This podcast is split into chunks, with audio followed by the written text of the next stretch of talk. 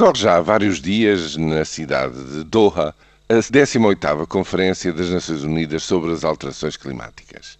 É uma organização que reúne os 194 países agrupados na ONU, mas desta vez eh, esta conferência, contrariamente àquela que decorreu na Dinamarca, em Copenhaga, não está a concitar a atenção dos mídias. Porquê? Bem, porque depois do fracasso de Copenhaga, há, digamos, um grande recuo, uma grande perplexidade como ir para além do acordo de Kyoto que está a chegar ao fim. Essa é a grande questão. E a questão que se põe é de que um novo acordo para conter e reduzir as emissões de gases com efeito de estufa tem que efetivamente incluir, desta vez, todos os grandes poluidores, a saber, os Estados Unidos, a China, a Índia, a própria Rússia, enfim, outros países que estiveram de fora em relação a Kyoto, para além, obviamente, daquele bloco económico que é o grande animador desta ideia,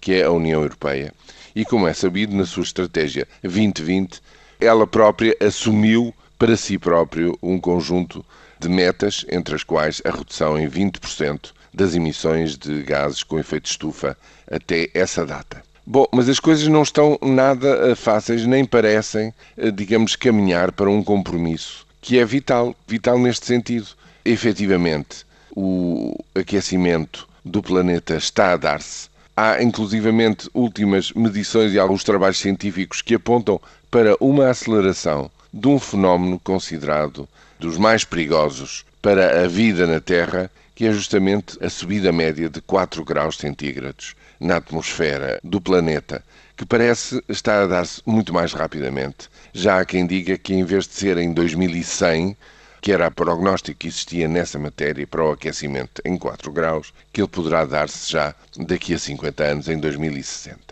O que está já a acontecer e que muita gente não se apercebe é a multiplicação daquilo que os cientistas previam que seria inevitável que acontecesse, que eram fenómenos extremos climáticos de que o último e mais devastador foi o furacão Sandy, que, como se recordam ainda recentemente, devastou uma parte da costa leste dos Estados Unidos. A situação é efetivamente muito preocupante porque não se vê sinais de se querer avançar para um compromisso que englobe todas estas grandes potências e que constitua, digamos, uma solução equitativa, equilibrada digamos, para todos darem um contributo positivo para a resolução deste grande problema. Mas eu não queria deixar de assinalar que essa conferência está a decorrer já há vários dias, perante a indiferença, digamos, largamente maioritária dos mídia, e que este assunto, mesmo que não se fale nele, não vai desaparecer magicamente da agenda política das Nações Unidas e não vai desaparecer como um grande problema que paira sobre o futuro da humanidade.